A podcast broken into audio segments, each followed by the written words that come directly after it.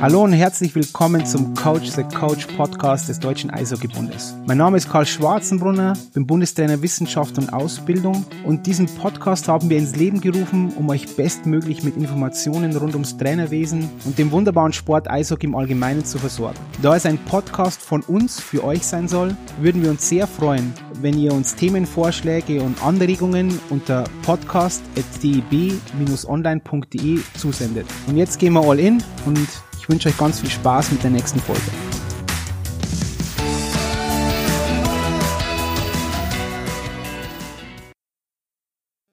So, hallo und willkommen zu einer neuen Folge Coach the Coach des vom Podcast des Deutschen Eishockeybundes. Und heute natürlich wieder, wie immer, wieder einen besonderen Gast mit dem Professor Dr. Philipp Mess vom Lehrstuhl für Sport- und Gesundheitsdidaktik an der Technischen Universität München. Hallo Philipp. Hallo Karl, grüß dich. Philipp, bevor wir loslegen, erzähl mal, was ein Professor für Sport- und Gesundheitsdidaktik eigentlich so macht den ganzen Tag. Ja, also zwischendurch natürlich immer wieder unterrichten und vor allem dann Lehramtsstudierende, also angehende Sportlehrerinnen und Sportlehrer, das ist natürlich ein Teil der Aufgabe.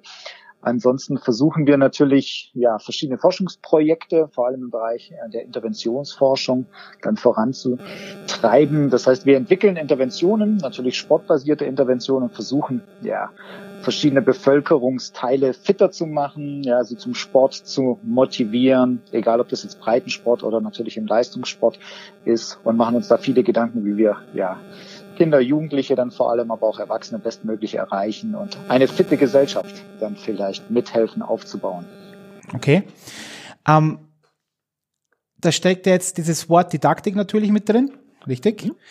Ja, ähm, genau. Erzähl mal, was ist denn eigentlich? Wir hatten ja schon mit ähm, einem wissenschaftlichen Mitarbeiter von dir, mit Ben, hatten wir schon einen Podcast, natürlich auch in diesem Zusammenhang ähm, mit seinem Job beim Deutschen Handballbund. Ähm, und da haben wir auch schon kurz über Didaktik gesprochen. Erzähl mal, und ich weiß, dass das jetzt schwierig ist, aber was ist denn deine Definition von, von Didaktik?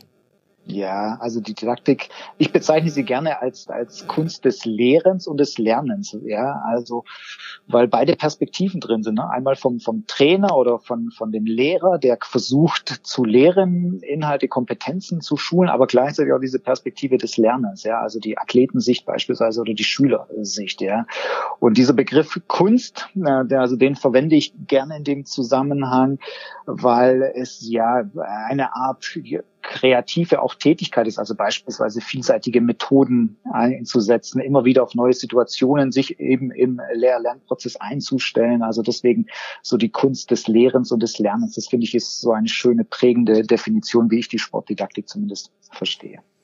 Und wenn du bei uns in der Trainerausbildung, also du bist ja auch beim Deutschen Eishockeybund, bei uns, bei mir, in der Trainerausbildung, genau.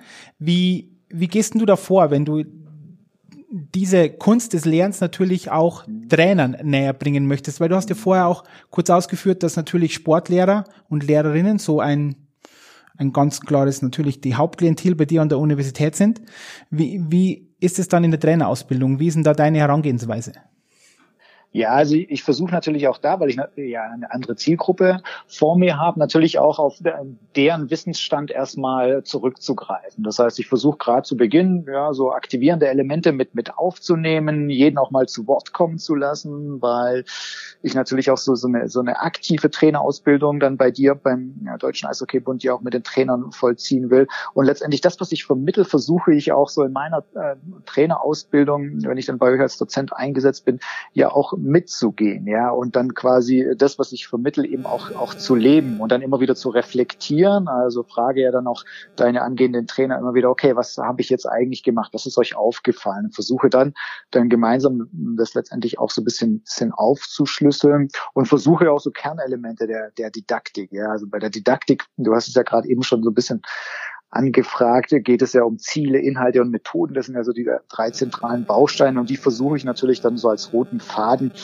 auch entsprechend dann mit den Trainerinnen und Trainern dann ja durchzugehen. Ich gehe auch auf verschiedene andere Themen ein. Was macht beispielsweise einen guten Trainer oder einen guten Vermittler? dann auch aus, ja, was, was muss man im Vermittlungsprozess äh, beachten und versuche da eben so äh, Wissenschaft, Theorie, aber auch praktische Anwendungen äh, miteinander zu verknüpfen. Das mache ich auch bei meinen Lehramtsstudierenden. Also letztendlich eine andere Zielgruppe, aber die Idee dahinter, wie ich vermittel oder wie ich ausbilde, ist eigentlich ja ähnlich. Philipp, du hast ja vorher schon oder jetzt gerade erwähnt, diesen, diesen Dreiklang, Ziele, Inhalte, Methoden. Mhm. Und vielleicht können wir auf diesen Dreiklang auch bisschen kurz eingehen, äh, wie du Ziele definierst, dann natürlich Inhalte und Methoden. Vielleicht kriegen wir einen ganz großen, den ganz großen Wurf hin, Philipp, und auch das in, auf der Trainingseinheit ein bisschen runterzubrechen, wo du jetzt siehst, okay, was macht der Trainer, wo sind seine Ziele, welche Inhalte hat er, Methode, wie strukturiert er eine Trainingseinheit? Mhm. Ja, gerne. Also, vielleicht fangen wir mit den Zielen an, weil da merke ich, dass ja, egal ob jetzt bei meinen Lehramtsstudierenden oder dann bei euch in der Trainerausbildung, dass da doch, ich sag mal so, gewisse Weiterentwicklungspotenziale dann auch noch möglich sind. Also auf der Zielebene, glaube ich, ist die entscheidende Denkweise, dass wir vom Ende her denken. Also, dass wir uns als Trainer beispielsweise überlegen, okay, was sollen meine Athletinnen und Athleten am Ende meiner Trainingseinheit besser können? Ja, welche Kompetenzen sollen sie erworben haben? Ja, und diese, diese Denkweise, glaube ich, ist entscheidend. Und sich gleichzeitig, also nicht nur vom Ende her denken, sich gleichzeitig auch zu überlegen, okay, auf welchen Ebenen kann ich denn Ziele erreichen? Ich habe natürlich eine motorische Ebene beispielsweise. Also ich kann motorische Fähigkeiten, Fertigkeiten kann ich ja bei meiner Athletengruppe verbessern. Ich habe aber auch soziale, emotionale oder kognitive Ziele. Und das ist im Planungsprozess, glaube ich, entscheidend. Ja, also die Ziele vom Ende her denken und eben in diesen verschiedenen Dimensionen. Und ich glaube, wenn man das dann auch zu Beginn einer Trainingseinheit beispielsweise klar kommuniziert der Gruppe ja, und dann auch so, so ein Commitment, dann auch eine ja, ähm, Verinnerlichung dieser Ziele dann auch schafft herzustellen mit den Athleten. Ich glaube, dann hat man schon zumindest einen Teil der Didaktik schon sehr, sehr gut dann auch in der Praxis umgesetzt. Würdest du sagen, Philipp, zu diesem Thema Ziele, weil das ist auch eben, Steckenpferd ist jetzt groß gesagt, aber ich finde, bin auch der Meinung, dass das in der Trainerausbildung ein ganz wichtiger Punkt ist, das von, von Ende her zu denken, was will ich erreichen und auch dieses, was du jetzt angesprochen hast, kommunizieren mit den Athleten und Athletinnen. Denkst du, dass dass es immer eminent wichtiger wird, weil das ist ja auch vielleicht mittlerweile sogar schon ein bisschen so eine Plattitüde, ja, das ist die andere Generation, Generation Z, man muss den vielen vieles erklären, ähm, anders als es früher war, wo man vielleicht mehr diktieren konnte. Würdest du das auch so sehen, auch aus der Empirie heraus und natürlich auch aus deiner Erfahrung? Ja, also definitiv. Ich, ich habe ja gerade schon so im Nebensatz gesagt, dass, ähm, dass es wichtig ist, dass die Athleten sich mit den Zielen ja auch irgendwo ja, verbinden, also ein Commitment herstellen und sie eben auch ein Stück weit mitgehen oder auch sogar, ich würde noch, noch einen Schritt weitergehen, mitgestalten, also mitbestimmen, weil gerade natürlich auf Top-Level, ja, also auf Bundesliga-Ebene oder Nationalmannschaft, ich meine, wir haben doch wirklich Athleten als absolute Vollprofis und denen kann ich doch zutrauen, finde ich zumindest jetzt als, als, als Trainer, dass sie Ziele mitgestalten. Das heißt nicht, nicht, dass ich komplett irgendwo Verantwortung, Führung und so weiter aus der Hand gebe, aber eben so einen partizipativen Führungsstil bei der Zieldefinition halte ich für wichtig. Und du hast ja eben noch einen Punkt angesprochen, nämlich was, was gibt es da vielleicht auch empirisches? Ja, und ich gehe dann in der Athletenausbildung, aber auch dann bei mir an der Uni gerne auf die ja, Selbstbestimmungstheorie. Ja, das mhm. ist ja so, so eine psychologische Theorie. Ich glaube, das ist auch das, was du schon so ein bisschen im Hinterkopf hast. Jawohl. Und äh, die, die hat sich ja in den letzten Jahren sehr, sehr stark etabliert im Bereich des Sports. Ja, die geht ja von drei psychologischen ja, Grundbedürfnissen, also menschlichen Grundbedürfnissen aus. Und da ist zum Beispiel Autonomie eben eine dieser drei psychologischen Grundbedürfnisse. Und Autonomie heißt, dass ich letztendlich auch Athleten und Athleten in Entscheidungsprozesse einbinde oder sie sogar autonom in der Entscheidungsfindung sind. Ja, das geht natürlich extrem weit und ich merke das auch immer bei dir in der Trainerausbildung, dass diese diese Denkweise für deine, für deine Trainer interessant ist, aber dass die ein Stück weit, nicht alle, aber einige auch damit so ein bisschen fremdeln sozusagen, ne? weil der, der klassische Trainer ist ja der, der die Richtung vorgibt, der bestimmt, der entscheidet, der lenkt und so weiter. Und da sozusagen äh, Autonomie seitens der Athleten zuzulassen, ist, glaube ich, ähm, gewöhnungsbedürftig. Ist nicht ganz einfach. Aber der Forschungsstand zeigt eben, wenn wir Autonomie zulassen, dass die Motivation dann deutlich höher ist bei den Athleten. Ja, gerade im motorischen Lernen und so weiter. Also da ist die empirische Befundlage wirklich äh, relativ äh, eindeutig. Ich würde sagen, dass wir da wirklich eine äh, relativ hohe Evidenzstufe erreicht haben. Also es lohnt sich da sozusagen dann wirklich auch die Athleten und Athletinnen zu mündigen, dann auch ja, Athleten werden zu lassen und auch im Trainingsprozess sowas zuzulassen. Jetzt kommt ja vielleicht auch nochmal, weil du hast es vorher genau absolut richtig angesprochen. Wenn wir das dann in der Trainerausbildung sagen, dann kommen ja sofort immer so diese, uh, wow, aber ich bin Trainer und ich muss natürlich Dinge vorgeben und ähm, die sollen dann sollen die die komplette Trainingseinheit gestalten. Und ich glaube nicht, dass das ist auch nochmal wichtig, dass wir eigentlich nicht von solchen Dingen reden, sondern es geht ja so oft sogar so weit. Du bringst ja immer das Beispiel vom blauen Ball oder grünen Ball oder solche Dinge, oder? Dass es so, sogar so weit runtergeht, wenn wir ähm, ihnen nur auswählen lassen, okay, jetzt spielen wir vielleicht auf diesem Drittel anstatt in diesem Drittel, dass das schon einen riesen, eine riesen Auswirkung hat. Richtig? Ja, das ist total, das ist total verrückt. Ne? Also wenn man sich da wirklich mal, also Gabriele Wulff, ne, um einfach vielleicht auch mal eine, eine, eine Kollegin zu nennen, US-amerikanische ähm, Sportpsychologin, die in dem Bereich schon seit Jahrzehnten forscht, ne, die hat wirklich tolle Experimente bei motorischen Lernen gemacht. Und genau das, was du ansprichst, das ist wirklich irre. Allein die Tatsache, dass der Athlet auswählen kann, ob er jetzt irgendwie den grünen oder den roten Puck nimmt, um dann irgend, irgendeinen Torschuss oder was auch immer, ja, im motorischen Lernprozess dann umzusetzen. Allein diese Autonomie oder diese Entscheidungsfähigkeit, die, die ich ihm gewähre als, als Trainer, führt dazu, dass motorisches Lernen oder auch die motorische Leistung als Ergebnis dann deutlich besser sind, als wenn ich Athleten dann beispielsweise überhaupt nicht ähm, ja, mitentscheiden lasse, also ihnen keine Autonomie gewähre. Ja? Also das ist wirklich irre. Und das geht natürlich noch deutlich weiter, wenn ich beispielsweise die Autonomie noch weiter steige, also dass ich Athleten beispielsweise zulasse, wann sie sich Feedback im motorischen Lernprozess ähm, einholen oder mit welchen Methoden und so weiter oder eben na, mit, mit welchen Partnerinnen und Partnern, also auf dem Eis, Athleten, sie irgendwelche Spielzüge eintrainieren. Also das Spektrum ist unglaublich weit und ich glaube, wir müssen das noch stärker in die Trainerausbildung auch verankern. Und weißt du, was ich echt interessant fand, jetzt äh, noch vielleicht als, als, als kurze Reflexion bei der letzten Trainerausbildung, als ich mit deinen Nationaltrainern dann auch äh, unterwegs war. Allein die Tatsache, dass wir das thematisiert haben, ja, und dann überlegt haben, okay, in welchen Situationen kann ich denn so kleine Autonomie, ich sag mal, Bedürfnisse zulassen, ja. Also die Trainer haben, machen das teilweise bewusst oder unbewusst. Aber diese Sensibilisierung hat, glaube ich, allein und diese Ideensammlung hat, glaube ich, dazu geführt, dass äh, letztendlich so diese Autonomie verinnerlicht wurde und, und dass man doch auch dann gemerkt hat, hey, ich lass, kann das ja durchaus auch zulassen, ohne dass ich da vielleicht als, als Trainerautorität irgendwo, ja, dann ähm, vielleicht weniger stark auftreten kann.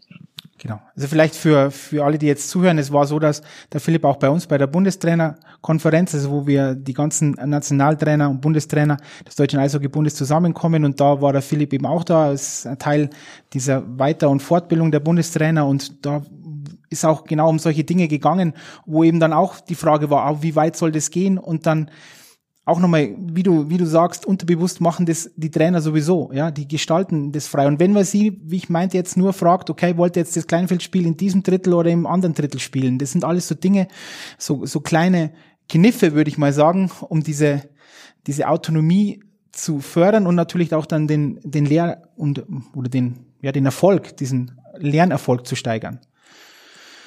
Mm.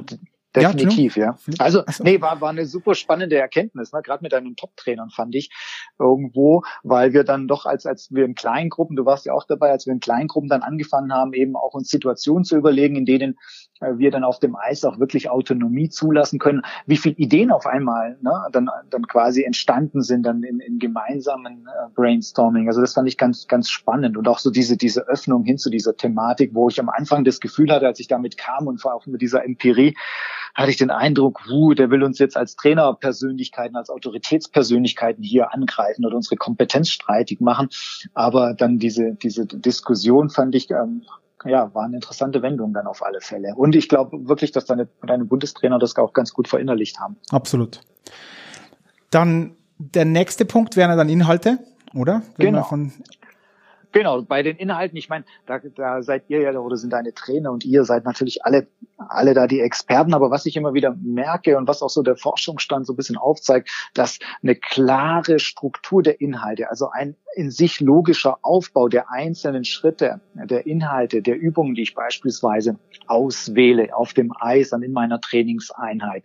Ja, also dieser bekannte rote Faden, das ist zum Beispiel dann auch ein essentieller Erfolgsfaktor. Ja, und das aus einem ersten Schritt sozusagen dann logisch der zweite Schritt, also ja, der zweite Inhalt und dann der dritte und so weiter. Und das muss sich nicht oder sollte sich nicht nur, also diese klare Strukturierung der Inhalte sollte sich nicht nur über eine Einheit dann ja, ausgestalten, sondern natürlich über verschiedene Trainingseinheiten. Also ich, wenn ich jetzt mal so, so ein Beispiel von dir vor Augen habe, also wenn ihr beispielsweise einen Lehrgang habt mit Nationalmannschaften oder natürlich auch mit, mit anderen Mannschaften und eine Woche zusammen auf dem Eis vielleicht verbringen könnt, dann wäre es natürlich auch sinnvoll, dass da die Einheiten wirklich klar strukturiert aufeinander aufbauen und immer aus einem Schritt dann der logische nächste Schritt auf Inhaltsebene folgt. Also auch da gibt es eben ganz gute empirische Hinweise wenn du, wenn du jetzt auch, gehen wir jetzt unabhängig von den Trainern, auch in deiner Ausbildung von den Sportlehrern, ist diese, diese Stufe Inhalte, ist ja, stellt dir ein Problem dar, weil ich das immer merke bei der Trainerausbildung, dass das manchmal Probleme sind. Weil du hast vollkommen recht, das soll ja logisch aufeinander aufbauen und man denkt natürlich, ja genau, dann mache ich das und das und das. Aber schon innerhalb einer, einer Trainingseinheit ist oft die Problematik, dass man dann voneinander losgelöste Dinge macht, anstatt wirklich diesen kompletten roten Faden, wenn ich jetzt sage, ich möchte, heute ist Puckbesitztag, dass einfach die erste bis zur letzten Übung mit diesem Thema was zu tun hat. Oder heute ist, heute will ich Stocktechnik machen oder Schlittschuhtechnik etc. Ähm, Merkst du das auch bei dir, dass das oft ein Problem ist? Weil das hört sich am Anfang ja ganz leicht an. Ja, kein Problem, ja. logisch mache ich. Aber die Wahrheit ist dann oft, liegt ja wie immer auf dem Platz, da zahle ich fünf Euro ins Phrasenschwein und da ist natürlich oft die Wahrheit eine andere.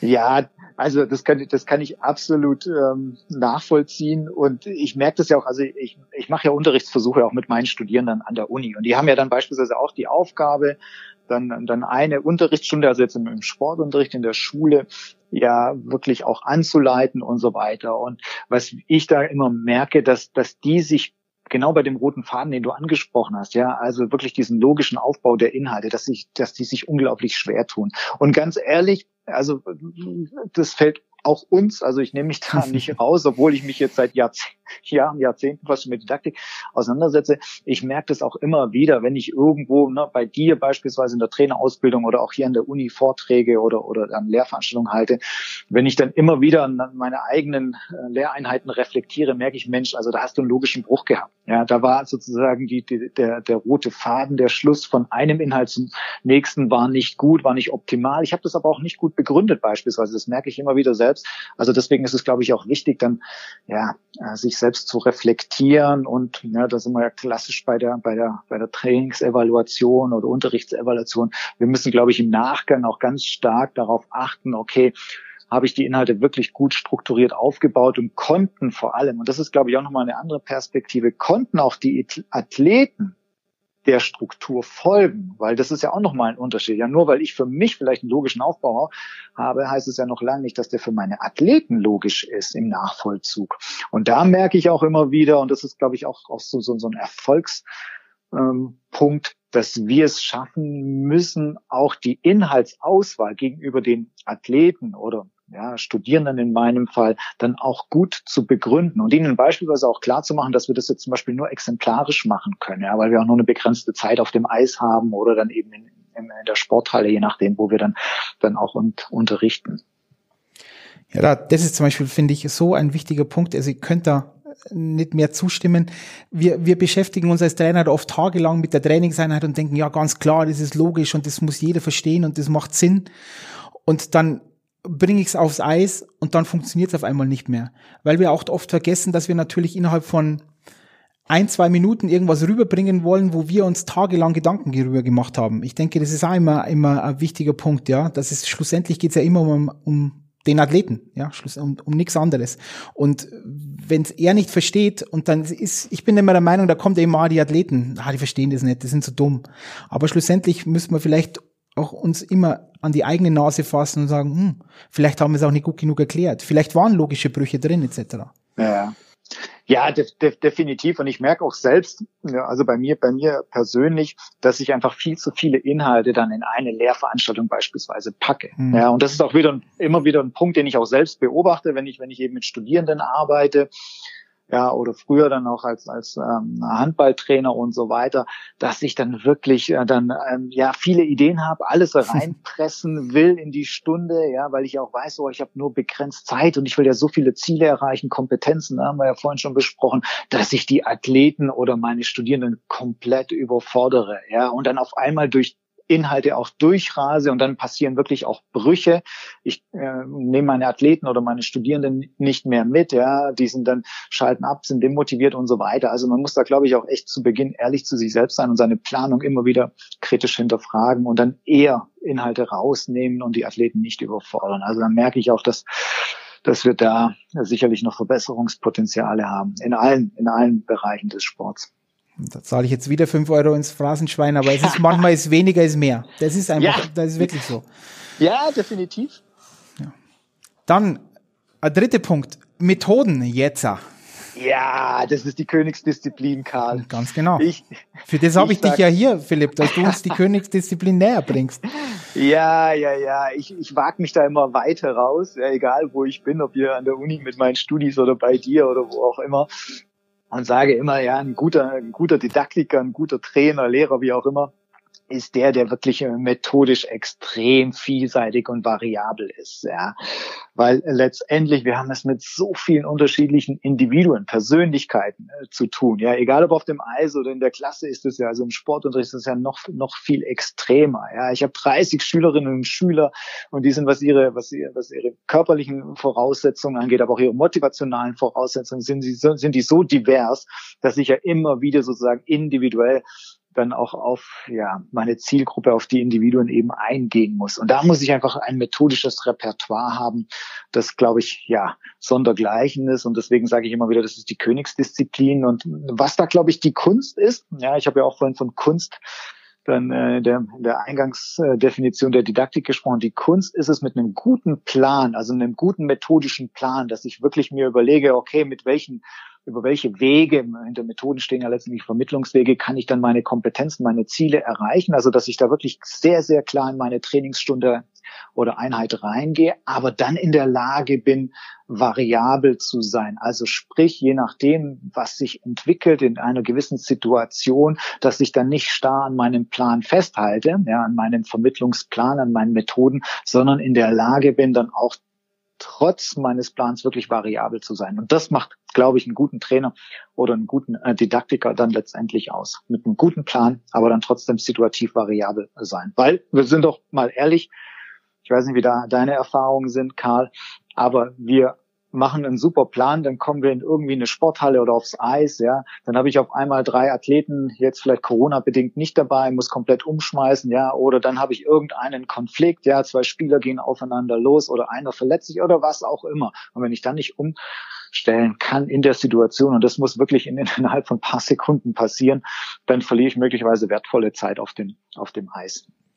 Zudem möchte ich vielleicht sagen, dass es auch immer wieder so dargestellt wird, finde ich, habe ich die Erfahrung gemacht, dass das irgendwie naturgegeben ist. Manche können das und manche können das nicht. Und ich bin der Meinung, dass man das zu einem großen Grad auch lernen kann. Dass man am Anfang sehr, sehr viel Methoden durchdenkt, sich sehr viele Szenarien auch vorstellt. Ich habe jetzt drei Spieler mehr, ähm, vier Spieler weniger etc. pp. Und dann über, über einen gewissen Zeitraum eignet man sich da auf alle Fälle find, meiner Meinung nach Strategien an und dann geht es auf einmal so zack, zack und so schnell. Aber dass es immer Gott gegeben ist, glaube ich nicht. Ich glaube schon, dass man das lernen kann, ja. Also bei mir war es zum Beispiel so. Ich denke, dass das jetzt eben oft aussieht, ja, das geht alles relativ schnell und man kann sofort umstellen. Aber da, da ist schon ein großer Lernprozess dabei, meiner Meinung ja. nach. Ja, bin ich, bin ich voll bei dir. Karl. Also ich habe ja vor, vorhin von der Kunst gesprochen ne? und jetzt kann, könnte man natürlich daraus ableiten, ach Gott, Kunst und so weiter, das hat man irgendwie in die Wiege gelegt bekommen und entweder man kann es oder man kann es nicht. Und das, das ist ein Trugschluss. Ne? Also Methoden ist wirklich Handwerkskunst, vielleicht kann man das so ein bisschen miteinander verknüpfen und die kann man wirklich definitiv lernen. Ja, also das ist wirklich, also es gibt ja, gab ja immer früher so, so einen Spruch, ne, irgendwie der geborene Lehrer oder sowas. Das ist, das ist, sorry, Bullshit, ja. Also finde ich zumindest. Also man kann das alles lernen, aber man muss natürlich ein Interesse daran sein. Man muss vor allem offen sein für neue, für innovative Methoden und auch ganz ehrlich den Mut haben, das auszuprobieren und auch mal zu scheitern. Ja, mhm. weil wenn, wenn du dann sozusagen immer nur den bewährten Methoden folgst und die einsetzt, wirst du dich ja auch dahingehend nicht weiterentwickeln können. Und das finde ich zum Beispiel echt klasse bei, bei, bei deinen dann auch Trainern, wenn ich bei euch bin, dass die gerade, wenn, wenn ich den Aspekt Methoden anspreche, dass die da echt total interessiert sind und ich merke auch da, dass, dass, dass da Entwicklungspotenziale sind. Ja, also klar, ich versuche dann immer die Methoden zu transferieren und wir denken das theoretisch durch. Manchmal schaffen wir es ja auch in der Praxis dann umzusetzen durch, durch kleine, dann auch ähm, praktische Versuche. Aber da ist wirklich ein, einfach auch wahnsinniges Potenzial seitens der, der Didaktik. So, dann für das, mein, jetzt habe ich einen Professor hier, dann möchte ich natürlich dann auch, dass er Großes leistet. Dann erzähl uns mal ein paar Methoden in einem Podcast, ohne dass du irgendwas zeigen kannst. Oder, also, du weißt, was ich meine. Einfach mal kurz, ähm, mal kurz skizzieren, was so Methoden wären, die du jetzt vielleicht auch für sinnvoller erachtest, auch anwend und welche auch anwendbar sind dann auch in der, mhm. im, im Trainingsalltag. Mhm. Also jetzt, jetzt sind wir ja im Spielbereich, ne, Eishockey und ich meine, eine Methode, die, die kommt so aus dem Basketball, also Spielforschung und die setze ich wirklich sehr gerne ein. Die machen, unterrichten wir auch hier an der Uni, ist das genetische Lernen. Also das ist so, so ein, ein, ein Favorit. Warum genetisches Lernen? Weil ich die Spielidee beim genetischen Lernen beibehalte. Ja, also die Spielidee, sprich, sprich Torschuss, Torabwehr und so weiter oder Korbwurf und Korbabwehrverhinderung, die bleibt erhalten. Und das ist einfach aus motivationaler Sicht extrem dann spannend, ja, weil ich will ja auch, dass meine Athleten motiviert sind. So, jetzt ist es aber so, dass die Spiele natürlich wahnsinnig komplex sind, ja, komplex deswegen, weil ich natürlich viele motorische Beanspruchungen, ich habe taktische Beanspruchungen und so weiter. Und da ähm, geht es darum, dass ich dann immer wieder natürlich möglicherweise Athleten überfordere. Also was mache ich? Und das ist eben der, der, der Kniff beim genetischen Lernen. Ich reduziere beispielsweise die äh, technischen Anforderungen. Ja, also ich lasse beispielsweise ne, mehr Schritte zu, mehr Zeit oder reduziere die Spieleanzahl, aber die Spielidee an sich behalte ich bei und mache nicht eben, das wäre sozusagen eine andere Vorgehensweise, nicht irgendwie ein isoliertes Üben von einzelnen Techniken, ja, also Torschuss beispielsweise, weil das ist ja auf Dauer dann möglicherweise langweilig, ja, also wenn ich 90 Minuten jemanden auf ein Tor schießen lasse und das Spiel an sich nicht mehr erkennbar ist, dann ist eben die Motivation relativ gering. Also dieses genetische, dieses entwickelnde Lernen, Idee, Spielidee bleibt erhalten. Ich schraube die technischen, taktischen Anforderungen runter und hebe sie dann sukzessive dann mit dem, mit dem äh, Niveau der Athleten hoch. Das halte ich für eine extrem spannende ähm, Vermittlungsmethode. Philipp, warte mal ganz kurz zu diesem genetischen ja. Lernen, weil das ist ja so ein bisschen so ein Buzzword, auch momentan. also finde ich jetzt. Also das kommt Echt? immer und immer wieder okay. vor, ja, finde ich schon. Und okay. also deine, die Definition, nicht deine, sondern die Definition für dich aber jetzt sage ich wieder für dich, ähm, würde jetzt lauten, okay, die Spielidee bleibt erhalten und ich habe keine Provokationsregel, sondern ich mache es einfach einfacher. Entweder Raumzeit, Gegnerdruck ist ein anderer, richtig? Oder ich würde zum Beispiel, ähm, ja, wie du jetzt vorher beim Basketball gesagt hast, ich lasse einmal, der darf drei, vier Schritte machen, bevor er zum Korbleger ansetzt, etc. Mhm. Aber die Idee ist die gleiche. Ist es richtig? Genau, genau. Also das ist das, was, was, was, was wir, oder also was heißt wir, ja, was in der Literatur unter genetischem Lernen dann auch, äh, oder Lehren, ja, je nachdem, welche Perspektive man annimmt, verstanden wird. Und wie gesagt, also da gibt's auch wirklich ganz gute Forschung dazu, dass eben die Motivation dann bei den, das ist vor allem im Schulbereich, das muss man vielleicht einschränkend dazu sagen, untersucht worden. Jetzt im, im, im Leistungssportbereich müsste man sich überlegen, ob das noch passend ist, weil da natürlich das technische, taktische Niveau, sportmotorische Niveau der Athleten ist ja schon extrem hoch, ja. Aber gerade im Anfängerbereich, im Nachwuchsbereich, würde ich sagen, ist das wirklich eine, eine Methode, die sehr, sehr gut funktioniert. Gerade wenn es darum geht, natürlich dann auch, ja, Nachwuchsleute, Kinder, Jugendliche vor allem an die Sportart zu binden. Ja, da ist die Sport, oder die Motivation ist extrem hoch.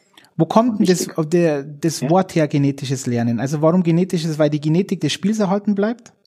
Nee, genetisch, das steckt eher, eher die Genese drin, das entwickelt. Genau. Und das, das ist, das ist ja genau, ne, ich glaube, da, darauf wolltest du jetzt auch hinaus. So. Ja, dass ich sozusagen das Spiel dann gemeinsam ne, mit dem, mit dem Niveau der Athletinnen und Athleten dann entwickle. Das ist ja die Idee. Ich, ich senke das erstmal auf das Niveau der Athleten und der Athletinnen und dann entwickle ich das gemeinsam und komme dann, ja, auch wieder, was wird zum Zielspiel. Und das, ähm, ist ja auch zum Beispiel in den Rahmentrainingskonzeptionen der einzelnen Fachverbände ist es ja auch äh, zumindest teilweise mit aufgeführt. Ich weiß es aus dem Handball, weil ich auch aus dem Bereich komme. Du hast ja auch den Ben da gehabt, der, ähm, der weiß nicht, ob er das vielleicht auch mit aufgenommen hat, aber im Handball versuchen wir das zum Beispiel auch äh, dann gut umzusetzen. Genau. Also das ist glaube ich auch immer, ähm, ich finde immer ganz wichtig, dass man sich auch so die Genese in Anführungszeichen von solchen ähm, ja, Methodennamen auch nochmal ähm, ja, vor Augen führt, weil wenn dieses genetische Lernen ist eben diese Entwicklung des Spiels hin zum Zielspiel mit den Athleten und Athletinnen, das ist ja eigentlich wieder das Ding, dann haben wir wieder eine gewisse Autonomie, ist ja auch irgendwo äh, dabei, denke ich. Ich habe ein klares Ziel, ich habe meine Inhalte und ähm, ja, und dann gehe ich zu den äh, Methoden. Genau. Ja, man, man darf das dieses genetische äh, Lernen auch nicht so isoliert betrachten. Ich habe ja vorhin gesagt, dass, dass ein guter Didaktiker ja eine Methodenvielfalt, eine Methodenvarianz ja auch irgendwo auszeichnet. Das heißt, ich kann ja als, als Grundmethode, kann ich ja zum Beispiel dieses genetische Lernen kann ich ja quasi ja, gerade im Nachwuchsbereich so, so durch meine Trainingseinheit ziehen. Das heißt aber nicht, dass ich zum Beispiel klassische methodischen äh, Spielreihen oder Übungsreihen dann komplett ausblende. Das ist ja nicht, also man darf das nicht also quasi komplett als, als alleinige Methode sehen, sondern idealerweise versuchen wir dann auch verschiedene Methoden ja auch in einen Trainingsalltag umzusetzen. Das ist ja auch gerade deswegen wichtig, weil ja Athleten auch unterschiedlich lernen. Ja, jeder spricht ja auf was anderes an. Und je Methodenvariante wir dann auch unser Training gestalten, desto mehr Erfolgserlebnisse habe ich, glaube ich, bei den einzelnen Individuen. Ja, wir haben ja vorhin von Vielfalt gesprochen. Also das ist so ein bisschen auch das, was ich meinen, meinen Studierenden beispielsweise mitgeben will oder was ich auch bei dir in der Trainerausbildung immer wieder aufgreife. Jetzt haben wir über Ziele, Inhalte, Methoden gesprochen. Mhm. Jetzt möchte ich einen, einen kurzen, ich hoffe, dass kein logischer Bruch ist, für mich nicht. Haha. das werden wir gleich sehen. Werden wir gleich sehen. Hinführen eigentlich auf den Trainer, der natürlich die Ziele, Inhalte, Methoden dann auch natürlich den Athleten und Athletinnen ja näher bringen muss. Und da möchte ich auf diese, auf Hattie kommen, auf die Hattie-Studien und so weiter, was finde ich auch vielleicht auch für die Trainer ein interessantes Buch ist. Am einfachsten wäre vielleicht, ähm, ich glaube, ähm, Hattie für faule Lehrer oder so, das ist relativ ähm, kompakt zusammengefasst, aber wo einfach aus de deiner Meinung nach nochmal, ähm, was diese Studie ausmacht, was dieser Hattie, was, wer das ist und was der macht und auch wie wichtig ist, auch in seinen Forschungen würde ich mal sagen, wie wichtig eigentlich die Lehrperson ist. Und in dem ja. Fall die Lehrperson eben der Trainer. Ja, Hetty ist total abgedreht. Also ich bin, bin, bin echt, echt Fan. Ich kenne ihn zwar nicht persönlich, aber das, was er, was er geleistet hat, ist schon der Wahnsinn. Ne? Also Hetty ist Neuseeländer, ist aber in, in Australien, also in der Melbourne University. Und ich meine, man muss sich das schon, schon mal vor Augen führen. Der hat sich jetzt, ich glaube, über mittlerweile 25 Jahre damit auseinandergesetzt, was Lernen letztendlich zum erfolgreichen Lernen macht, ja, und hat dazu jetzt wirklich über 30 oder 25 Jahre weltweit Studien zusammengetragen, um die Faktoren von erfolgreichen Lernenden herauszuarbeiten und hat da na, vielleicht auch mal als, als Stichwort so der Wissenschaftlichkeit hat eine Meta-Meta-Analyse gemacht. Ja, also hat da irgendwie knapp 1000 Meta-Analysen mit irgendwie knapp mittlerweile 100.000 empirischen Studien zusammengefasst und daraus eben versucht, die wichtigsten Faktoren von erfolgreichen Lernen herauszuarbeiten. Also da ist eine wahnsinnige empirische Basis dahinter und das macht, glaube ich, auch das, was Hattie da zusammengetragen hat als Bildungsforscher besonders wertvoll oder die Hattie-Studie, du hast ja auch angesprochen. Philipp, und ich finde, Philipp, ja? Entschuldigung, dass ich unterbreche, aber ja, erzähl mal noch mal kurz, was eine Metastudie ist, weil das ist immer wichtig, weil sonst äh, mhm. sind wir hier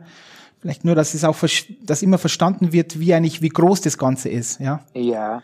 Also was, was man bei einer Meta-Analyse macht, dass man die statistischen Kennzahlen, ja, vor allem, also meistens Effektstärken, dann von Einzelstudien zusammenträgt und dann versucht, einen, eine Effektstärke dann dann daraus sozusagen dann nochmal zu berechnen. Also da steckt nochmal ein eigenes statistisches äh, Verfahren drin. Ja, und Effektstärken sind letztendlich statistische Kennzahlen, die dann eben je nachdem, ne, also es gibt ja kleine Effekte, große, mittlere Effekte, die dann wirklich eine sehr empirisch, also sehr gut empirische Aussage darüber treffen, dann beispielsweise, du hast es ja vorhin angesprochen, die Lehrperson der, die, der wichtigste den wichtigsten Effekt dann auf das Lernen von Athleten oder Schülerinnen und Schülern hat oder ob es beispielsweise das Umfeld ist, ja, also wo das Lernen stattfindet und so weiter. Also Meta-Analysen, das ist wirklich nochmal, das ist so eine wissenschaftliche Kön äh, Königsdisziplin, die versucht aus den Einzelstudien so einen, einen Wert, eine Effektstärke herauszuarbeiten.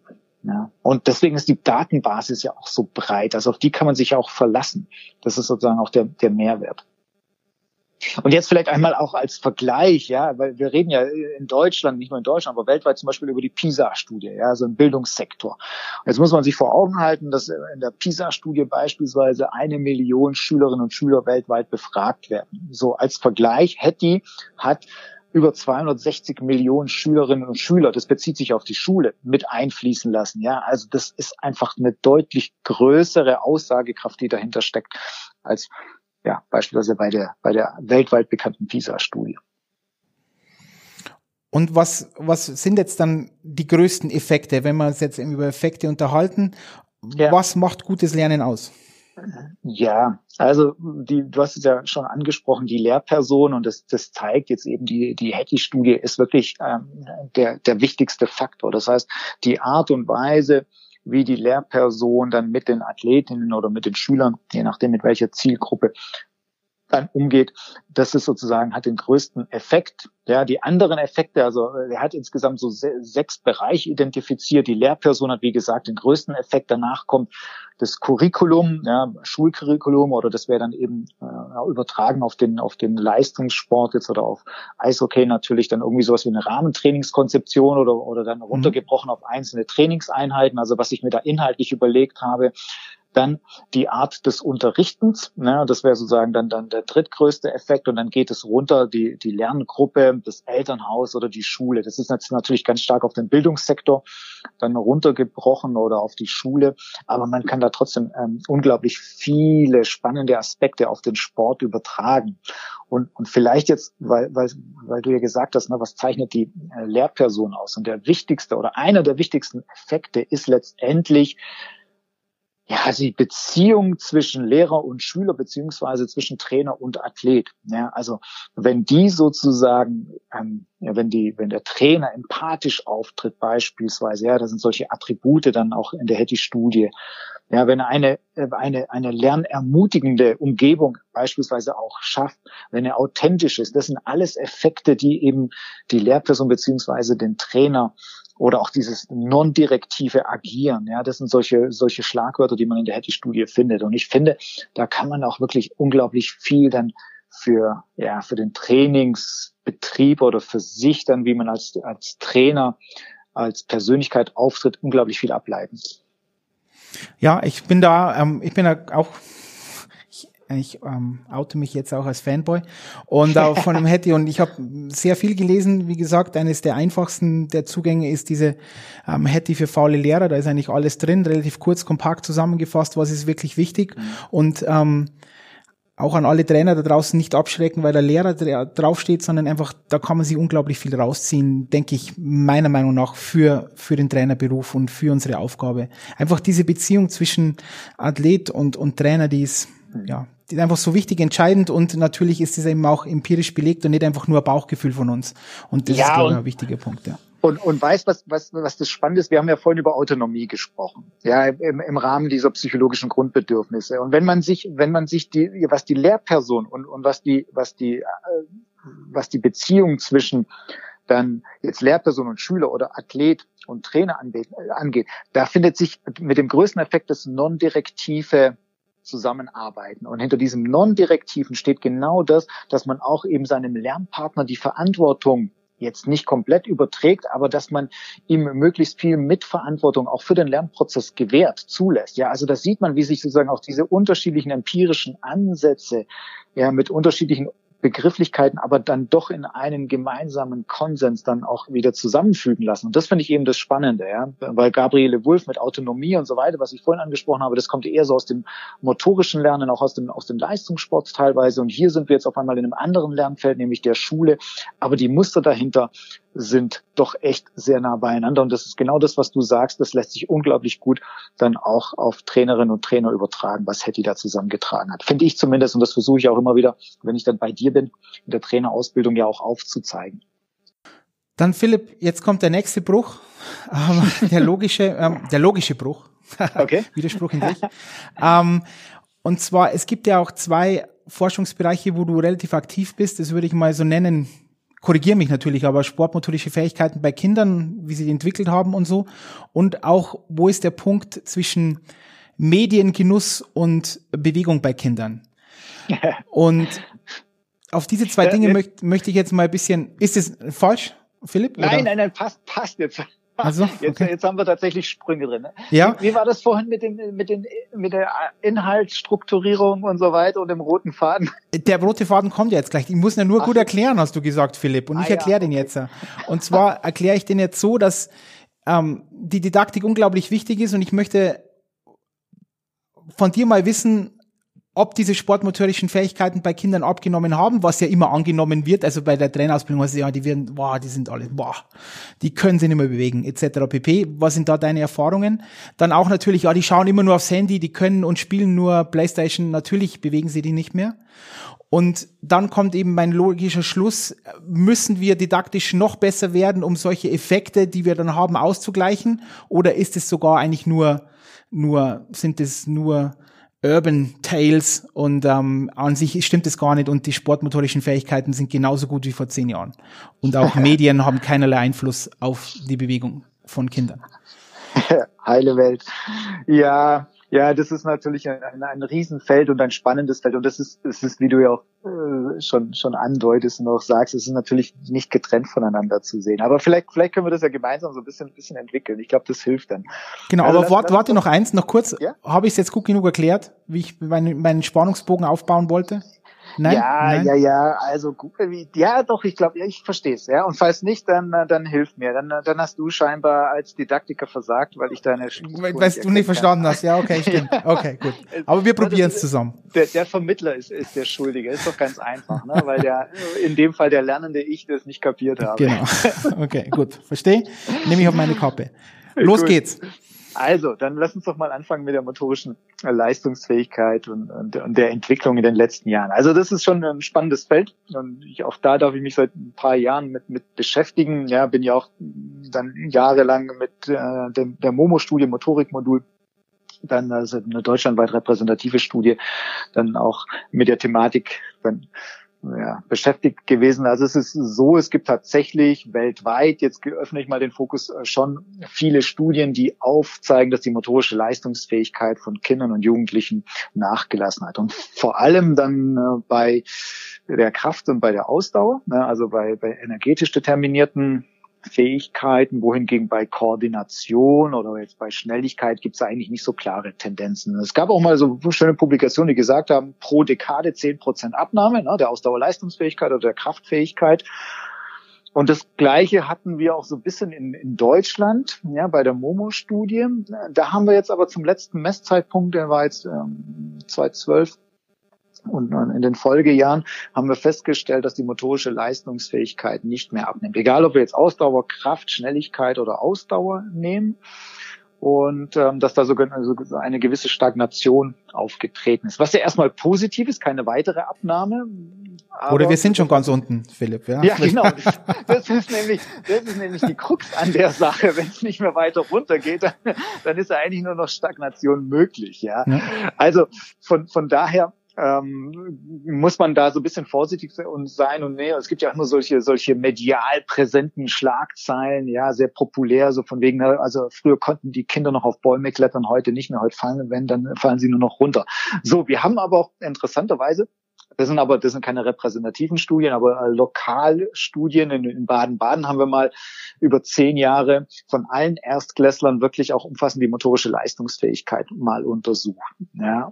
Und da waren diese, diese negativen Trends zum Beispiel überhaupt nicht dann äh, nachzuvollziehen. Da gab es sogar teilweise Verbesserungen, ja auch gerade in der Schnelligkeit, in der Koordination. Bei der Ausdauer war, war, gab es Unterschiede. Also bei den Jungs ähm, anders als bei den Mädchen. Bei den Jungs eine Abnahme, bei den Mädchen war es eher eine Stagnation.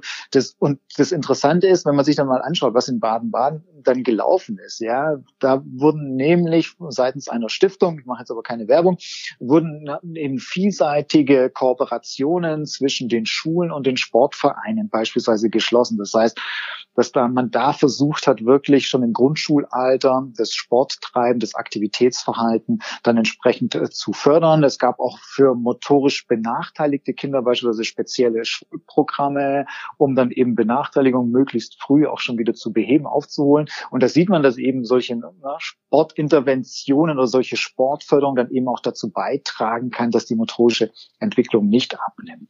Und also, siehst du, und schon sind wir wieder auf den, auf den Punkt, was ich meine, wie ich wieder zurück auf die Didaktik, auf uns ähm, Lehrenden, dass ähm, dieser, dass ich dieser, dieser Kampf gegen Windmühlen, so wird es ja oft beschrieben, dass es eigentlich unmöglich ist und wir können das sowieso nicht leisten, doch immer wieder lohnt. Und das ist für mich eine, eine ganz wichtige ähm, Nachricht, die ich auch hinaus posaunen möchte in die Welt und auch bei jeder Trainerausbildung, dass wir jetzt natürlich sagen können, ja, die sind jetzt alle schlecht, hat sie erledigt und wir geben auf oder wir sagen, nein, diesen Kampf, den nehmen wir an und das machen wir und vielleicht kann die Schule manche Sachen nicht leisten, aber wir als Trainer können auch, auch in der Schule behilflich sein und korrigiere mir auch, wenn ich falsch liege, aber ich bin mir auch der Meinung, dass viele ähm, Grundschullehrer und Lehrerinnen vielleicht ab und zu sehr froh werden über auch Hilfe von außen, von Sportvereinen etc. und von Trainern, die ihnen dann sagen, hey, wir helfen euch beim, beim Sportunterricht, weil es ist ja auch wieder, korrigiere mich, aber nicht unbedingt so, dass äh, Grundschullehrerinnen immer äh, voll ausgebildete Sportlehrer und Lehrerinnen sind und vielleicht auch gar nicht so die große Lust auf diese, auf dieses Fach haben. Ach, das, das, du, du, da liegst du komplett richtig, ja. Das ist ja, das ist ja ein riesen, riesen Problem. Ja, also zum einen, jetzt äh, sind wir ja gerade im Bayerischen, ja, haben wir beispielsweise, aber das ist auch in anderen Bundesländern, haben wir ein massives Sportlehrer, Lehrerinnenproblem in den Grundschulen. Also sprich, ja, da fehlen Lehrkräfte. Ja, wenn man sich jetzt in Bayern mal anschaut, jetzt ist der Numerus Clausus fürs Grundschullehramt beispielsweise vor drei Monaten gekippt worden mit dem Ziel, äh, oder mit der Absicht, dass man mehr Lehrkräfte und damit natürlich auch mehr Sportlehrkräfte in die Grundschulen bekommt. So, Sport wird häufig fachfremd unterrichtet und dann sind wir genau an dem Punkt, ja, dass Schulen eigentlich auch im Rahmen von Kooperationen mit den Sportverbänden da wahnsinniges Potenzial haben. Und jetzt vielleicht noch, noch mal einen Gedanken, ja, und das ist ja auch ein, ein Thema, das mich schon seit, seit Jahren jetzt beschäftigt. Ja, wir haben ja eine politische Entwicklung hin zur Ganztagsschule. Mhm. Ja, das ist ja in der großen Koalition auf Bundebene, das ist aber auch im Bayerischen beispielsweise hier in der letzten Koalition dann auch entsprechend sozusagen als Anspruch im Grundschulalter, also jedes Kind soll ab 2025 Anspruch auf einen Ganztagsplatz haben. Und es bietet ja enormes Potenzial, gerade in der Kooperation Schule, Sportverein, um dann auch eben in der Rahmen, also im Rahmen der Ganztagsschule auch zusätzliche Sportangebote dann, dann auch zu leisten. Und dann, da haben doch alle einen Mehrwert davon, ja. Also die Sportlehrkräfte, die momentan teilweise nicht vorhanden sind, äh, werden vielleicht entlastet, beziehungsweise die Schulen werden entlastet. Und gleichzeitig haben die Sportvereine eben die Möglichkeit, dann auch, ja, neue Kinder, Jugendliche für ihre Sportarten zu gewinnen. Und wir haben doch die gleichen Absichten. Wir wollen doch, dass Kinder, Jugendliche ein Leben lang dem Sport verbunden bleiben. Ja, genau aus den Gründen. Wir haben ja gerade von motorischer Leistungsfähigkeit, wir haben von Gesundheit gesprochen. Ja, und da bieten sich enorm große Chancen, finde ich zumindest. Und das Potenzial, das wird gerade echt noch brach liegen gelassen. Also da gibt es echt viel zu wenige Ideen, meiner Meinung nach könnte dann, kann ich dir nur zustimmen und das ist auch ein Thema, das ich auch alle Fälle angehen möchte in der Zukunft, ähm, auch bei uns im, im Verband und mit den Vereinen und mit den hauptamtlichen Trainern, die natürlich viel leisten müssen, keine Frage, aber das ist schon noch ein Punkt, den man dann vielleicht ihnen auch noch, ja, vielleicht auch aufbürden muss oder sollte, eben dann auch dieses, dieses Thema ähm, Schule noch mehr anzugehen, weil der Ben hat beim anderen Podcast was Wahres gesagt, mhm. das ist natürlich so offensichtlich eigentlich, aber so habe ich es mir noch nie überlegt. Es ist einfach schon Faktum, es gibt eine Institution, wo die, die, da können dir die Kinder vom Sport gar nicht weglaufen, das ist die Schule, weil die, sie gehen alle in die Schule, die müssen alle hin, du, du erreichst alle Kinder eigentlich, weil das ist einfach so, die sind in der Schule, da müssen sie hin. Genau. Und dann muss ich halt da reingehen und muss den Sport zu ihnen bringen. Und manchmal muss halt dann der Prophet zum Berg kommen, wenn der Berg ja. nicht zum, oder andersrum der Berg zum Propheten, wenn der Prophet nicht zum Berg kommen will. Oder irgendwie so halt. Und ja, ähm, genau.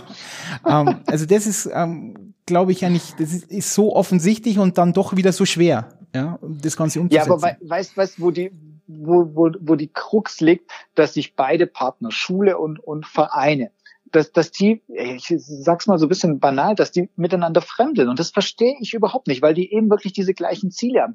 Wir, wir haben mal vor, vor drei, vier Jahren so, so eine Übersichtsarbeit dazu geschrieben. Ja, also hier Ganztagsschule in Deutschland und dann vor allem Kooperationen mit Sportvereinen. Weißt du was? Da, die, eine der, der Erkenntnisse war, dass beide Akteure, sowohl die Lehrkräfte an den Schulen als auch die Sportvereine, unzufrieden mit den Kooperationen sind. Warum? Weil sich beide nicht wertgeschätzt, nicht ernst genommen, nicht eingebunden fühlen und so weiter. Ja, die Lehrkräfte haben da sozusagen ja, keine Lust, die Sportvereine oder dann die, die, die Trainer in Schulentscheidungsprozesse einzubinden. Ja, und die Trainer fühlen sich dadurch natürlich auch nicht mitgenommen und so weiter, dürfen nicht, wollen, würden gern mit, mitbestimmen oder was heißt mitbestimmen, aber mitgestalten, dürfen aber nicht und so weiter, haben natürlich auch eigene Interessen und so weiter. Also auf beiden Seiten eine große Unzufriedenheit und ich finde, wir müssen da echt intelligent damit umgehen und in den Dialog kommen zwischen den Sportfachverbänden, zwischen den Vereinen und den Schulen weil da so viele Potenziale brach liegen momentan. Ja, ich glaube, da gibt es einfach dann auch ähm, einzelne Initiativen. Natürlich muss da auch vielleicht jetzt in dem Fall von, von, von mir, uns, vom DEB natürlich was kommen, aber grundsätzlich kann man da natürlich auch als Verein ich, schon Akzente setzen, ja. Also bin ich absolut ähm, derselben Meinung. Wie ist denn das, das der nächste Punkt noch äh, Medien und Bewegung, um das immer so zu gestalten? Wie sind da die Daten? Ja, also das ist natürlich miteinander verknüpft und ich meine klar, Digitalisierung ja, nimmt ja auch vor Kindern und Jugendlichen äh, sozusagen macht macht da keinen Halt und auch da ist die Befundlage relativ klar dahingehend, dass dass der äh, Medienkonsum äh, ja immer früher und immer mehr und so weiter. Da gibt's ja auch diese na, ganzen Kim-Studien und so weiter, die sich sehr sehr ausgiebig mit dem Medienverhalten auseinandergesetzt haben und wir wissen natürlich genau, wenn Kinder jugendliche Medien nutzen, ja, egal ob das jetzt Fernsehen, Spiele, Konsole, Laptop, irgendwelche Spiele, Smartphone oder was auch immer, dass das einfach sedentäre Zeit ist, also sprich sitzende Zeit, ja, in der eben nicht die Kinder sich nicht bewegen, egal ob es im Sportverein ist oder draußen irgendwo im, im Grünen, das ist völlig egal. Und äh, diese sitzende Zeit führt natürlich dazu, ähm, dass gesundheitliche Risiken schon wohlgemerkt im Kindes- und Jugendalter auch ähm, stei sich steigern können und ähm, dass natürlich dann auch entsprechend motorische Leistungsfähigkeit, ja, wenn ich viel sitze, dass ich dann natürlich auch nicht in der motorischen Entwicklung dann entsprechend ja nicht so gut ähm, ja oder so gut voranschreite, wie das natürlich ähm, sonst im Sport möglich wäre. Also da gibt es äh, relativ eindeutige Zusammenhänge und deswegen ist es auch ein zentraler Ansatzpunkt, da auch zu versuchen, Medienzeit dann entsprechend zu reduzieren. Und da gibt es auch ganz klare Empfehlungen beispielsweise. Ne, das sind in den nationalen Bewegungsempfehlungen auch sehr gut enthalten. Da ist auch die Mediennutzungszeit, weil das eben unmittelbar miteinander verbunden ist. Ne? Also Aktivität rauf, und Medienzeit runter, weil Medienzeit sedentäre Zeit ist. Okay. Und auch da gibt's vielleicht nochmal jetzt als, als Nachsatz, gibt's echt krasse empirische Ergebnisse, gerade für Deutschland, ja, im, im Jugendalter, gerade bei Jungs, ne, da kommt das, das, Thema Spiele, PC-Spiele und so weiter oder Spielekonsolen, ja, also dass das wirklich dann 20, 30 Prozent der, der Jungen wohlgemerkt im Jugendalter dann äh, fünf und sechs Stunden am Tag wohlgemerkt vor Medien verbringen. Und das ist klar, wenn wir jetzt mal die Wachzeit nehmen und mal die Schule abziehen, wie viel Zeit bleibt da noch? Und wenn wir diese Medienzeit dann dazu nehmen, da bleibt ja eigentlich gar keine Zeit mehr, um sich entsprechend bewegen zu können. Wie, nur als Interesse, das ergibt sich jetzt, wie gehst du jetzt in dein, auf deinem, in deinem Lehrstuhl damit um und ähm, für zukünftige Lehrer und Lehrerinnen? Also ist das zum Beispiel ein großes Thema oder ist es auch bei an, an Universitäten relativ so, nennen es mal ein träger Tanker, der, wenn man irgendwie in eine andere Richtung bringen möchte, dass das relativ lange dauert, bis man einen Richtungswechsel vollzogen hat, auch in, in, in Form, was ja auch wirklich den zukünftigen Lehrer und Lehrerinnen beibringt in die, bei, bei diesem Thema? ich habe ich hab ja ein, ein, ein Mammutprojekt, eigentlich so, so, so, so einen latenten Geheimplan. Äh, der wird wahrscheinlich beim Kultusministerium nicht auf nicht auf große Freude stoßen. Aber ich, meine, meine Vorstellung vom, vom zukünftigen Sportlehrer ist, dass er eigentlich äh, ein Sport- und Gesundheitslehrer ist, ganz, ganz ehrlich. Ja, weil wenn wir uns mal wirklich auch schon bei, bei Kindern und Jugendlichen mal die gesundheitlichen Herausforderungen, Übergewicht, Adipositas, äh, Diabetes Typ 2 und so weiter, wenn wir uns das mal anschauen, dann müssen eigentlich zukünftig die Sportlehrkräfte auch im Lehrerkollegium, vielleicht mit den Biologen und so weiter, da gibt es noch andere Fächer, müssen eigentlich für das Thema Gesundheit einstehen. Ja, und ich meine, wir bilden hier, wir haben hier tausend Lehramtsstudierende an der TU München. Ja, wir entlassen jedes Jahr, ich weiß nicht, wie viele Lehrkräfte in die Schulen, die dann so und so viele Schülerinnen und Schüler ihr Leben lang unterrichten. Und mein Bild vom zukünftigen Sportlehrer ist es, dass er letztendlich ein, ein Sport- und Gesundheitspräventionslehrer auch ist und wirklich dann für das Thema Gesundheit, Gesundheitsförderung, Prävention maßgeblich verantwortlich ist und dadurch natürlich auch seine Rolle auch im Kollegium steigern kann. Also das ist so ein bisschen mein, mein Masterplan. Aber wenn ich ehrlich sein soll, als ich mit der Idee mal im Kultusministerium aufschlug hier in, in Bayern, ähm, war die Resonanz, ich nenne es mal Verhalten. Verhalten? Okay. ja. Philipp, und jetzt, jetzt komme ich wahrscheinlich zur schwersten Frage, aber nochmal, für, für das bist du ja hier, natürlich um, um dich selber auch herauszufordern. Ähm, wie sieht denn Didaktik in fünf bis zehn Jahren aus? Und zwar unter dem Gesichtspunkt auch Digitalisierung und so weiter. Denkst du, dass da jetzt Riesensprünge kommen werden? Ist da irgendwo ein Feld, wo du sagst, uh, Karl, da musst du mir aufpassen oder alle, die zuhören, hm, das wird das next big thing. Ähm, wie, wie, wie sieht Didaktik aus in der Zukunft? Ja. Also ich glaube, ich glaube, die, die Didaktik, ich meine, das, das, was, was wir jetzt unter Zwang gemacht haben, ist, ist die neue Normalität oder Realität. Ja? Also sprich, wir müssen auf digitale Lehrformate in allen Belangen um, umstellen.